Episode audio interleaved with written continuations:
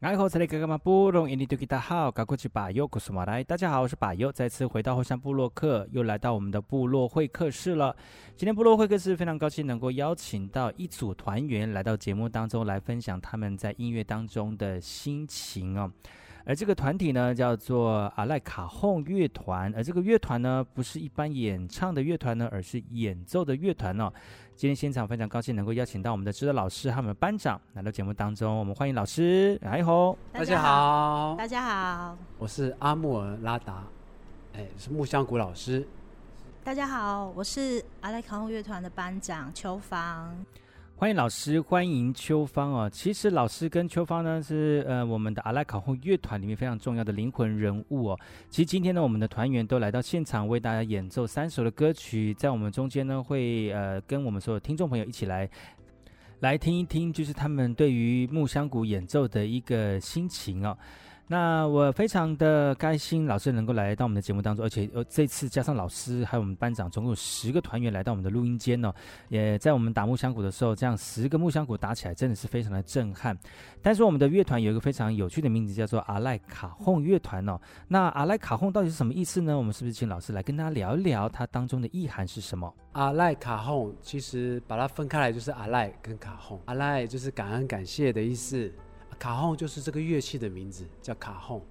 阿赖卡轰，那卡轰是族名吗？还是什么样的语言？西班牙语啊。然后阿赖卡轰就是我们用这个乐器表达我们原住民的谦卑，对大自然的谦卑，跟我们爱这个大自然、爱这个地球的意思，叫阿赖卡轰。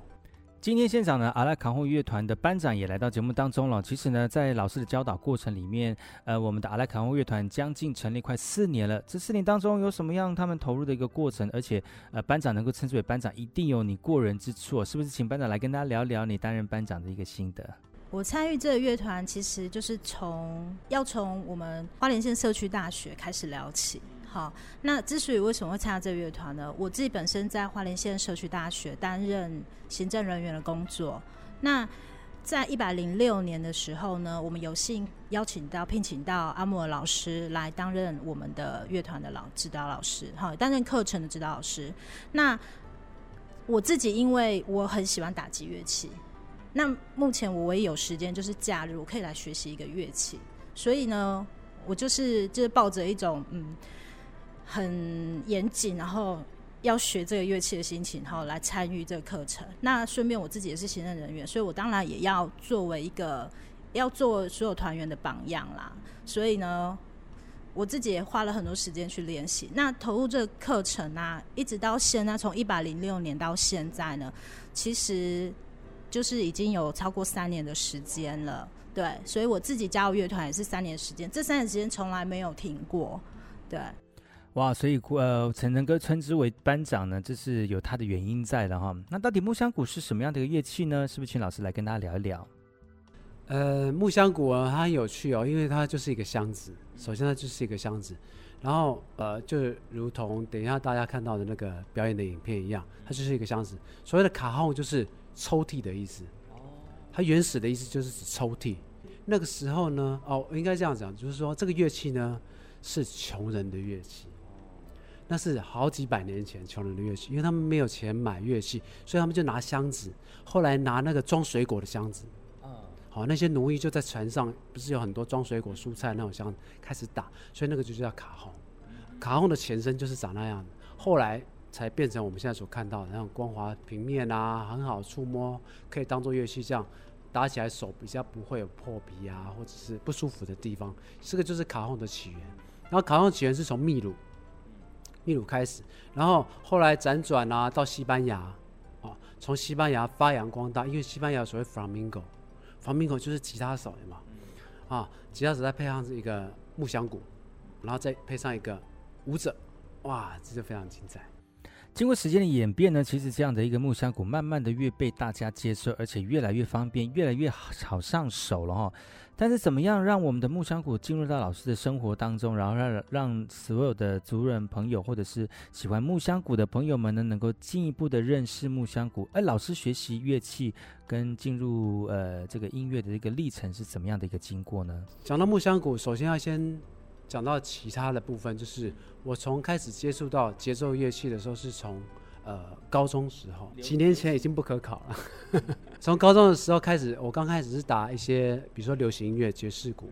哦，所以我在爵士鼓上面是跟乐团，然后演奏流行音乐，在 pub 里面表演，跟一些歌手合作等等等等的，好演唱会等等。然后后来慢慢接触一些世界音乐，世界音乐就很广泛了，包括各种，包括非洲鼓啊，还有澳洲的 didgeridoo 啊，还有印度的乐器打击乐器等等等等。后来呢，慢慢的在最后呢，大概是最近这四五年，五年左右的时间，我开始呃对木香鼓这个乐器开始做钻研的动作。